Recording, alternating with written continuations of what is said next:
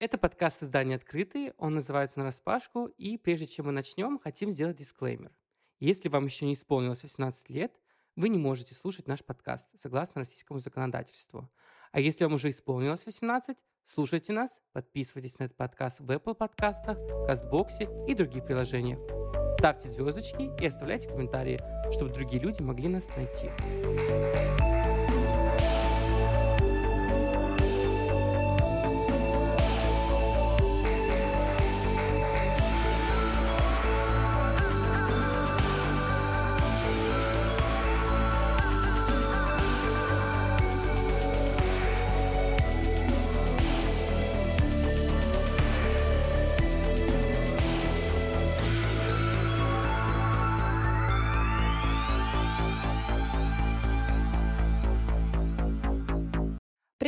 Я Маша Лацинская. А я Никита Андреянов.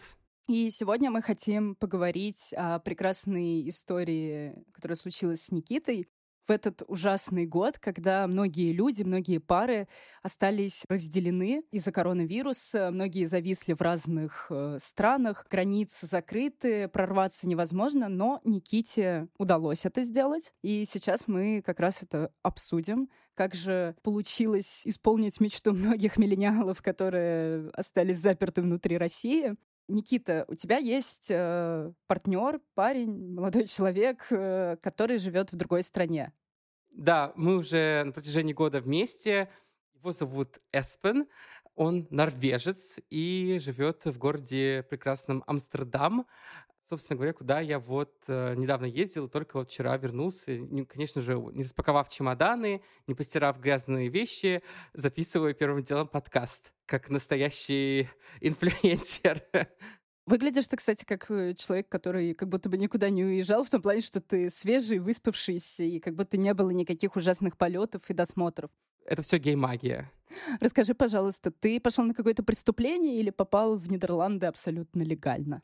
Да, я попал э, совершенно легально туда, хотя, наверное, с точки зрения российского законодательства это можно было бы расценивать как преступление. Be gay, do crime.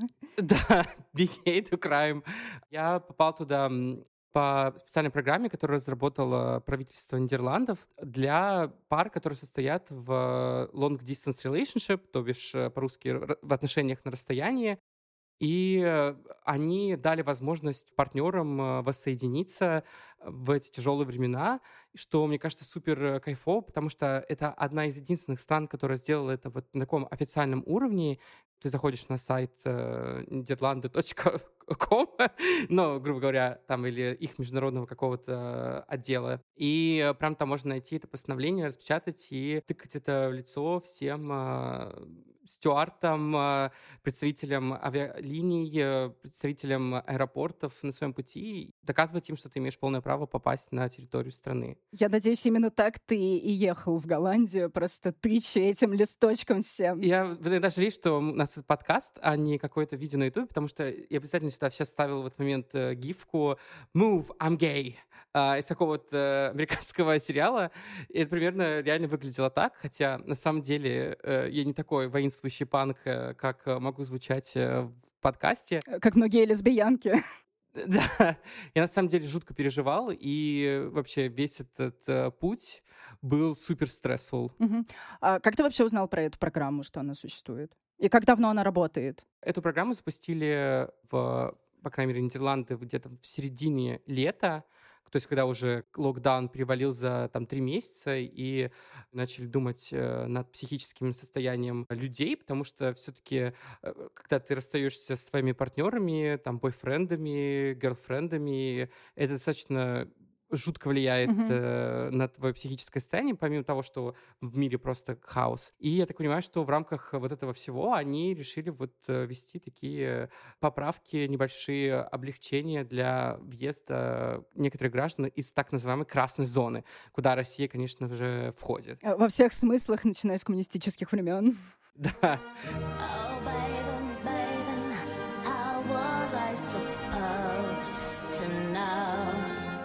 Я знаю, что в других европейских странах э, и западных таких странах есть э, специальная программа, как называется, типа Love is Love или Love is No Crime, которая позволяет вот как раз также людям э, воссоединиться. Но это такая больше история, я так понимаю, на каком-то уровне гражданского общества, нежели чем какая-то вот постановление.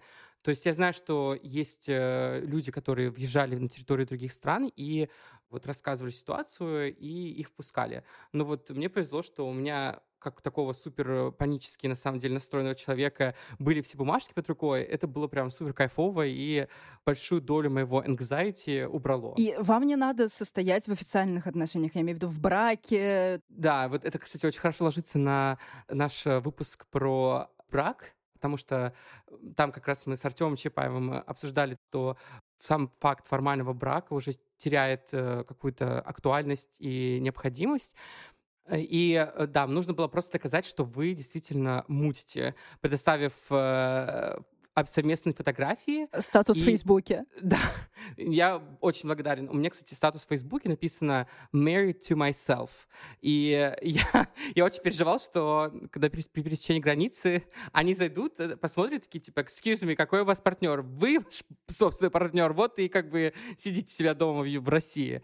Но да, я на самом деле делал гигантскую распечатку с, со всеми фотографиями, э, которые у нас совместно накопились, где там, наверное, процентов 40 40 было там, где мы целуемся, специально типа, смотрите, вот мы действительно мутим. Вот этот момент, когда такие фотки пригодились. Да, и вот мой как раз парень э, сказал мне, что, блин, Никит, неужели вот твое обсессивное желание фотографироваться наконец-то пригодилось и сыграло нам на пользу? А скажи, пожалуйста, почему ты вообще через Стамбул летел, а не, например, там, не знаю, через Минск или вроде как есть какие-то секретные рейсы через Франкфурт? Я летел через Стамбул, потому что это был самый дешевый вариант, плюс э, туда тебе не нужно никаких для въезда дополнительных документов, типа визы, как, например, если ты хочешь лететь куда-нибудь э, в Англию. А Минск, просто там какая-то сейчас супер напряженная ситуация и с аэробилетами тоже, поэтому решил, что Стамбул будет более безопасная подобающая история. С какими пограничниками у тебя возникло больше всего сложностей? С российскими, которые тебя выпускали в Турцию, с турецкими, которые тебя выпускали в Голландию? Слушай, вообще на самом деле ни с какими, на удивление. Я просто сразу же выбрал самого мило выглядящего пограничника. У тебя сработал гейдар на него? Да, да, да. Я просто дошел, улыбнулся, что там пошутил, и мне спокойно попустили. В Турции вообще как бы всем было достаточно пофигу на все. И только вот уже при посадке на гейт люди начали меня спрашивать мои первые документы, основания, на которых я лечу. А когда я прилетел в Амстердам, мне даже было обидно, что никто не обратил на тот факт, что вообще как бы тут великий гомосексуал всея Руси прилетел и как бы тут э, готов пропагандировать во Что никакой ковровой дорожки? Да. Во-первых. Во-вторых, просто никто не сказал, типа, вау, gay rights, I support. Как бы просто прилетел, все такие как бы настолько чилово отнеслись, э, что я такой просто подумал, блин, впервые в жизни я почувствовал гетеросексуалом просто, потому что как бы Никто не обратил внимания. Да, да, да, потому что вот их отношения, это всегда как бы такая вроде бы базовая история. Вот если так же почувствовал. Ну, это, конечно, я шучу, но просто я забавно понимаю. было. Но это Нидерланды, конечно, они привыкли. Да. Там скорее гетеросексуальный человек прилетел, все таки ого, как он к нам прорвался-то вообще. Да-да-да.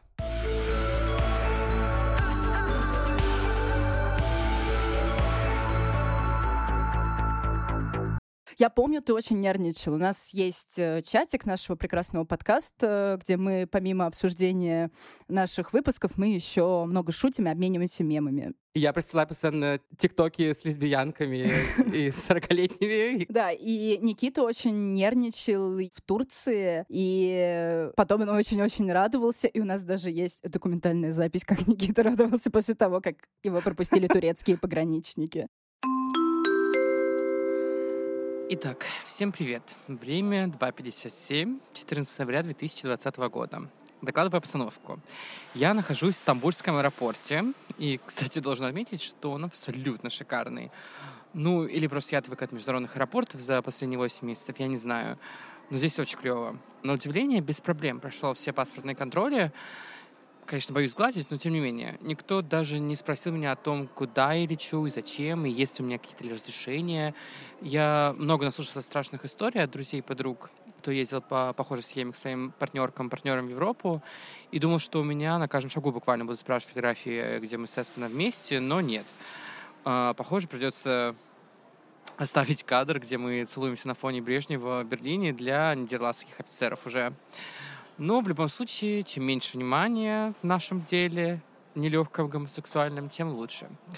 Пока побегу в Starbucks э, за свежесваренного кофе, достану свой MacBook и буду представлять, что я Кэрри Брэдшоу, которая отправилась э, своим мистером Бигом на другой конец света. Всем до связи.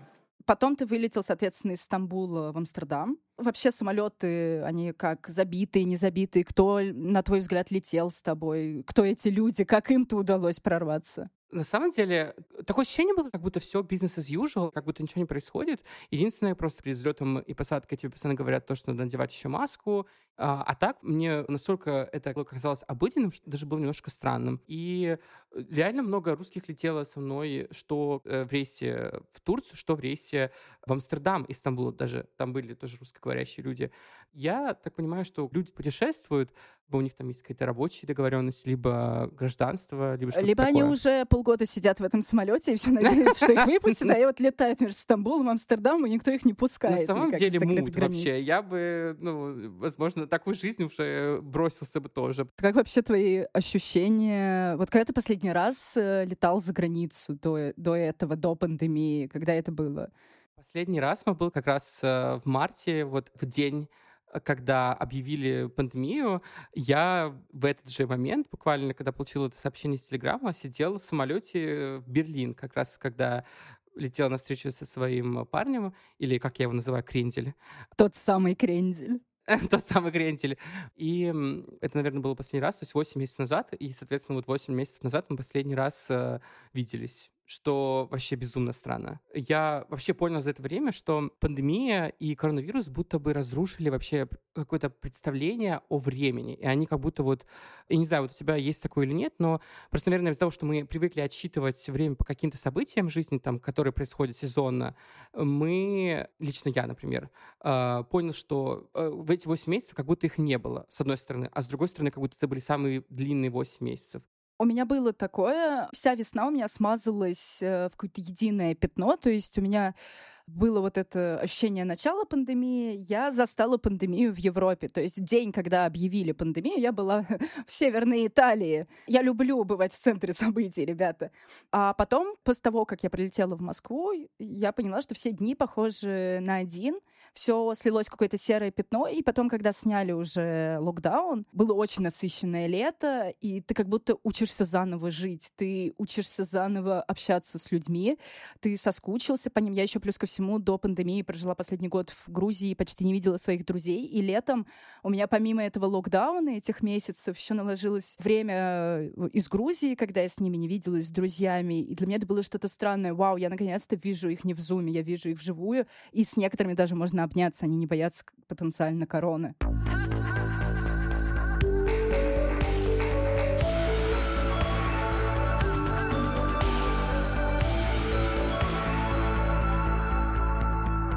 Как э, вы все эти месяцы разлуки общались друг с другом? Мне кажется, это просто вид современного искусства, как пары выживают э, во время карантина, потому что это было реально очень трудно. Даже несмотря на то, что мы изначально понимали, что это будут отношения на расстоянии, мы не были готовы, что они будут на расстоянии плюс э, в пандемию. И, э, ну, пришлось, э, конечно, очень растягивать свои какие-то эмоциональные, психологические ресурсы и постараться не делать так, чтобы вы друг друга просто уже бесили. Или, как у нас говорят в Барнуле, назили. Это прям отличное слово, которое прям захотелось использовать. Если вы из Барнаула, напишите в комментариях, что вы знаете, что это значит. Мы старались максимально часто созваниваться и обязательно созваниваться по видеосвязи. А, также устраивали какие-то совместные э, эпизоды готовки, когда мы вот готовим одно и то же блюдо и типа едим это в один и тот же момент, там, наливаем один и тот же напиток и типа аля воссоздаем э, иллюзию того, что мы находимся где-то рядом. Или типа очень часто мы смотрели какие-то сериалы и фильмы одновременно. Типа, нажимая. А что вы смотрели? Что вы смотрели? Мы посмотрели сериал «Великая», просто obsessed, если вы не видели, это супер круто. Плюс, как бы, для... Так как мой парень иностранец, э, мне было очень интересно, как он будет воспринимать вообще все. Посмотрели кучу японских и азиатских кино, Притом, не знаю, почему-то у нас э, вот такой какой-то выпал э, период жизни, когда мы смотрели там гонконгскую новую волну и какие-то другие вот... Ну, мне кажется, это связано с коронавирусом, он откуда-то же оттуда. Возможно, возможно. Но, короче, как-то мы старались э, образовываться и в то же время энтертеймент какой-то устраивать друг друга. Ну вот, ну и просто старались больше разговаривать, больше выражать свои чувства и как бы не думать о том, что, блин, все, мы уже все обсудили, как бы эту тему с long distance relationship, да, возможно, обсудили, но как бы каждый раз эмоции снова обновляются, и хочется просто постоянно э, недоумевать и э, как-то немножко поорать на эту тему. И, в общем, наверное, благодаря этому у нас удалось как-то это все сохранить. Но я не буду скрывать, что когда я ехал и вот летел в самолете, мне было ужасно страшно перед встречей, потому что вроде бы это твой какой-то родной человек, которому ты должен испытывать чувства, который должен тебя физически, ментально привлекать, но ты в то же время такой думаешь, блин, я не видел его столько времени вообще, я вообще хоть помню его, помню я его прикосновение. Узнаю ли я его, когда прилечу в аэропорт? Да, знаешь, но это как бы звучит так странно и амбивалентно, но тем не менее, знаешь, как бы даже вся сексуальная там жизнь и все остальное, мне было реально очень неловко я прям переживал очень сильно, но в итоге все прям супер как-то хорошо получилось. И буквально через час мы уже забыли, что мы не виделись 8 месяцев. У меня к тебе личный неловкий вопрос. А как вы поддерживали какой-то романтический сексуальный теншн в разлуке? Слушай, не могу сказать, что как-то активно, это не шутка про активов и пассивов, мы делали это за, счет каких-то приятных сюрпризов и э, каких-то сексингов и фотографий, но не то чтобы какой-то я мастак в этом всем, поэтому... Но ты прокачал свои скиллы в любом случае. Я старался, я старался прокачивать свои скиллы, вообще, в принципе, старался свою телесность, сексуальность в то же время параллельно исследовать и расследовать. У нас не было такого, что прям каждый день дикпики или там какие-то у нас э, Э, секс по видеосвязи. То есть, наверное, мы оба слишком э, какие-то старперы, которые упарывались на работе или на учебе, и уже просто до каких сексингов там отправить э, какое-нибудь одно хорни сообщение в полгода, это уже как бы достижение. Но я знаю, что многие там другие мои знакомые, которые состоят в подобных отношениях, у них как бы там все было горой. Но про вот эти э, как раз отношения на расстоянии, одна моя соратница, с которой мы вместе записывали YouTube-шоу «Давай съезжаться», она попала в такую ситуацию, что ее девушка осталась не просто в какой-то другой стране, а в Бразилии. А сама Катя, моя соратница, она живет в Москве, потому что девушка работала 10 лет э, в России, но так получилось, что как бы с иностранным паспортом она не смогла бы вернуться в Россию, она до сих пор, по-моему, в Бразилии. И тут еще накладывается как раз э, огромная разница в часовых поясах. Конечно, с Нидерландами она тоже есть, но не такая большая. И Катя рассказывала, что она никогда не думала, что она будет вот этой вот э, стандартной лесбиянкой с отношениями на расстоянии, потому что это очень лесбийская вещь. Вот, и Катя всегда старалась это избегать, но коронавирус такой вот, э, на, смотри, попробуй, как это. Э, я сразу вспоминаю мемы про то, как русская женщина переплыла в Финляндию на байдарке или там вот это все, и не могу перестать орать. Но это вот как ты сейчас попал в Голландию, только русский мужчина. Слушайте, ну все. Ой, господи, я не могу перестать э, дрожать весь. Спустя 6 часов полета и многих часов ожидания, поездок в аэроэкспрессах и везде, меня только что пустили э, паспортный контроль э, в аэропорт Скриполь, и я официально в Амстердаме. Я поверить просто не могу. Это просто сумасшествие. Сейчас э, бегу навстречу к Эспану. А, решил э, выделить эту минутку, чтобы перевести дух и записать вам это сообщение. Дальше уже будут рассказывать Никита из будущего а твой крендель тебя встречал в аэропорту? Слушай, нет, потому что я просто там сказал, что не встречаю, потому что я, я просто представлял, что я буду супер стресс и все остальное. Плюс я хорошо знаю дорогу до туда, и плюс у них там супер какой-то локдаун, и их, в принципе, побуждают оставаться, по большей части дома. А так как мой крендель э, супер норвежец, и он супер rule э, follower такой, и если мне что-то сказали, то он обязательно этому следует то мы, в общем, пришли к выводу того, что не будет меня встречать, но он меня встретил тем, что предоставил мне возможность пойти с ним вместе в супермаркет, и он знал, что это то, что я люблю. Как бы просто для справки я слушаю подкасты про поход в супермаркет и просто выбор продуктов. Настолько это моя страсть. И это моя... такая сублимация после антисанкций. Да-да-да. И, в общем, он сказал, что Никита, я знаю, что ты хотел бы сделать больше всего по приезде. Я знаю, чего ты хочешь. И я такой, что же? Я не, специально ничего не покупал, и мы сейчас с тобой идем в супермаркет. И такой, боже, ты просто лучший, ты не забыл. Ты же понимаешь, что сейчас, вот если отмотать наш подкаст назад, где я тебя спрашиваю про какой-нибудь sexual tension, я представляю, как э, он тебе просто высылает какие-нибудь, не знаю, сыры из ближайшего супермаркета, чек, который он сегодня... Ты такой, да! Это и есть моя страсть, я не шучу. Ты у нас как раз в промо-ролике нашего подкаста говорил, что ты очень русский, и мы все знаем, как ты любишь Россию, любишь корни, а тебя в Европе считывают за русского? Прежде всего, они э, считают меня просто каким-то геем, который нарядился в берет и делает вид, что он тут весь э, такой модный, огородный. И выдает себя за француза. Да, но, к сожалению, э, какую-то вот свою, наверное, долю русскости я потерял из-за того, что слишком упорно старался учить английский язык и походить на американца, когда я был школьником в Барнауле. И какой-то вот это вот лоск и вот это вот э, советский э, русский прононс потерял.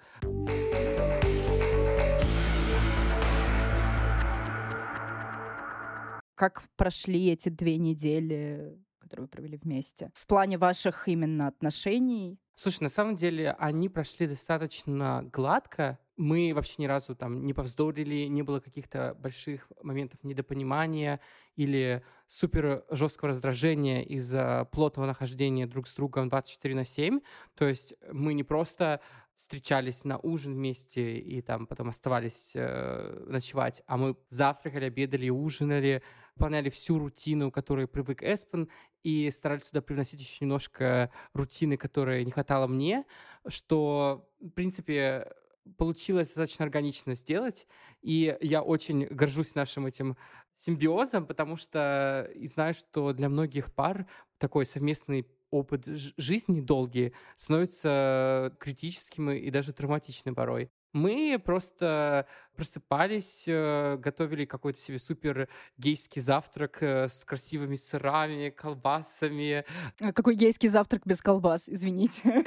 Естественно, да-да-да. А если добавить еще яйца, господи, еще мы, э, как бы, знаешь, жили в этой фантазии, опять же, когда ходили на воскресные маркеты и покупали какой-то там хлеб и круассаны. Мы старались за эти две недели возместить все то, что мы не могли делать на протяжении восьми месяцев. И просто всю силу гомосексуальности вложить э, и оторваться на полную катушку. Конечно, были какие-то милые моменты, и там, не знаю, мы продолжали общаться там с друзьями, и как-то старались сделать вид, что все идет как надо. Ты и... даже продолжал записывать подкаст. Да, было достаточно кайфово. Я хочу сейчас uh, encourage people, которые вот uh, боятся Извините, что я так говорю, как э, наполовину по-русски, по-английски. Просто, понимаете, был только что в Европе. Ой, все так смешалось в голове. Ну, понимаете, да? Короче, хочу вдохновить людей, которые боятся э, сейчас, что, там, не знаю, после длительного расставания у них будет все плохо, все будет нормально, если просто обо всем говорить и просто реально тупо обсуждать свои чувства, свои желания и не думать, что другой человек сможет все предсказать и предвидеть. В этот момент в нашем подкасте появляется Слава Русова, которая э, произносит свою коронную фразу «Говорите!» Вот. А скажи, пожалуйста, тебе было грустно уезжать? Мне, конечно же, было грустно уезжать, но в то же время мы стараемся понять, что в современных условиях это те отношения, которые мы можем сейчас себе позволить, и мы не можем, к сожалению, видеться чаще и не сыпать лишний раз соль на рану, и плюс не делать как бы наши отношения центром нашей жизни э, без там возможности какого-то личного роста и всего такого. То есть мы стараемся прежде всего, чтобы эти отношения были хороши для mm-hmm. нас каждого по отдельности, и потом уже как-то давали какие-то бусты друг другу и какие-то серотониновые подъемы. Поэтому мы постарались э, как-то вот обсудить все, как мы будем продолжать коммуникацию, как, когда мы в следующий раз, возможно, потенциально увидимся, и уже про это, наверное, надеюсь, мы запишем еще один подкаст, и, надеемся, не один. И старались сделать так, чтобы, короче, показать друг другу, что мы друг другу дороги и ценны, но при этом э, дать какое-то пространство, побыть э, наедине с собой и переварить свои чувства и переварить э, свою жизнь. Сначала наденьте маску на себя, потом на своего кренделя. Знаешь, я понимаю, что, конечно, лесбиянки, но вы бы, конечно, сразу начали писать песни, страдать. Но у нас у геев как-то все попроще, понимаешь? Мы как бы такие люди ну, Да, мы друг другу там рассказы пишем, уже романы, целые поэмы. Но на самом деле у тебя очень хороший поинт, что не надо ставить действительно отношения на главное место в своей жизни. Надо вспомнить о себе, особенно в такой тяжелой ситуации, как коронавирус. Это просто очень хороший совет всем слушателям, неважно, где находятся их партнеры, партнерки, в каких странах. Когда в марте это все начиналось, когда вы виделись последний раз, на сколько месяцев вы думали, это все затянется? Какой срок вы давали? Мы как бы наивно полагали, что там, ну, две недельки посидим дома, потом все будет лучше, но потом уже как-то, ну, месяцок, как бы, наверное, максимум мы думали, что вот уже на мой день рождения в августе мы точно уже по-любому встретимся, куда-нибудь поедем вместе, съездим по местам из uh, Call Me By Your Name, поедим вместе персики и представим, что мы как бы Тимоти Шаламей, да, но на самом деле, ну, то есть мы не думали, что это так долго растянется, поэтому как бы мы сразу же не воспользовались этой возможностью поехать э, друг к другу вот в июле, когда это была возможность э, предоставлена Голландией.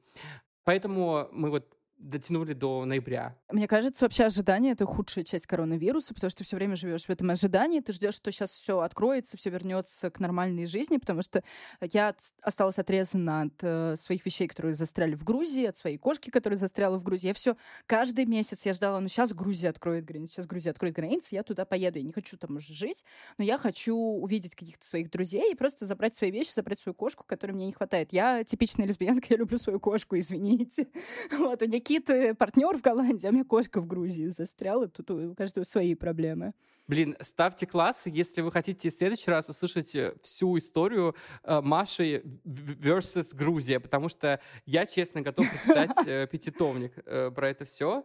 Я с удовольствием смотрю каждый твой сторис и, в общем, всегда жду апдейтов. А я просто напишу свою лесбийскую версию Мцири, вот, и на этом все закончится, мне кажется. Но я очень надеюсь, что границы действительно начнут открываться в начале, в первой половине 2021 года, потому что я вижу очень много пар, которые остались разъединены из-за ковида, и я очень хочу, чтобы они поскорее воссоединились, потому что не всем, к сожалению, так повезло, как с Голландией, как Никите. Есть страны, которые не пускают даже супругов, то есть э, гетеросексуальных людей, у которых есть штампик в паспорте, даже они иногда не могут проехать, если их партнер не гражданин той или иной страны. Вот, например, такая же ситуация с Грузией. Если у тебя муж русский, он сидит в Тбилиси, то ты не, э, как россиянка не можешь к нему проехать. Вот. Я очень надеюсь, что эта ситуация начнет э, меняться, мир будет открываться, и все снова будут видеться, путешествовать, и любовь победит. Ура! Любовь победит! Обязательно победит.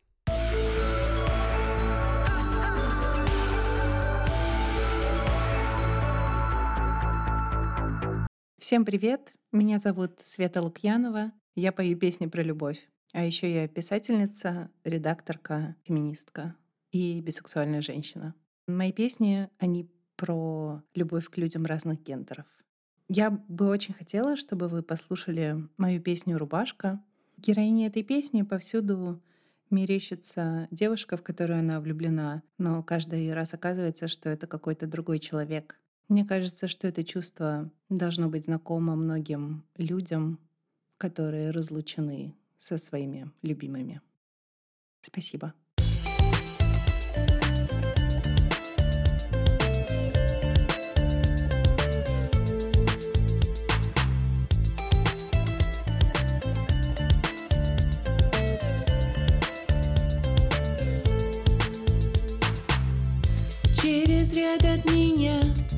У девушки рубашка того же цвета, что и твоя. Я замечаю ее краем глаза, как животное чует тепло. И каждый раз я поворачиваю голову и вижу там не тебя. Это случилось уже две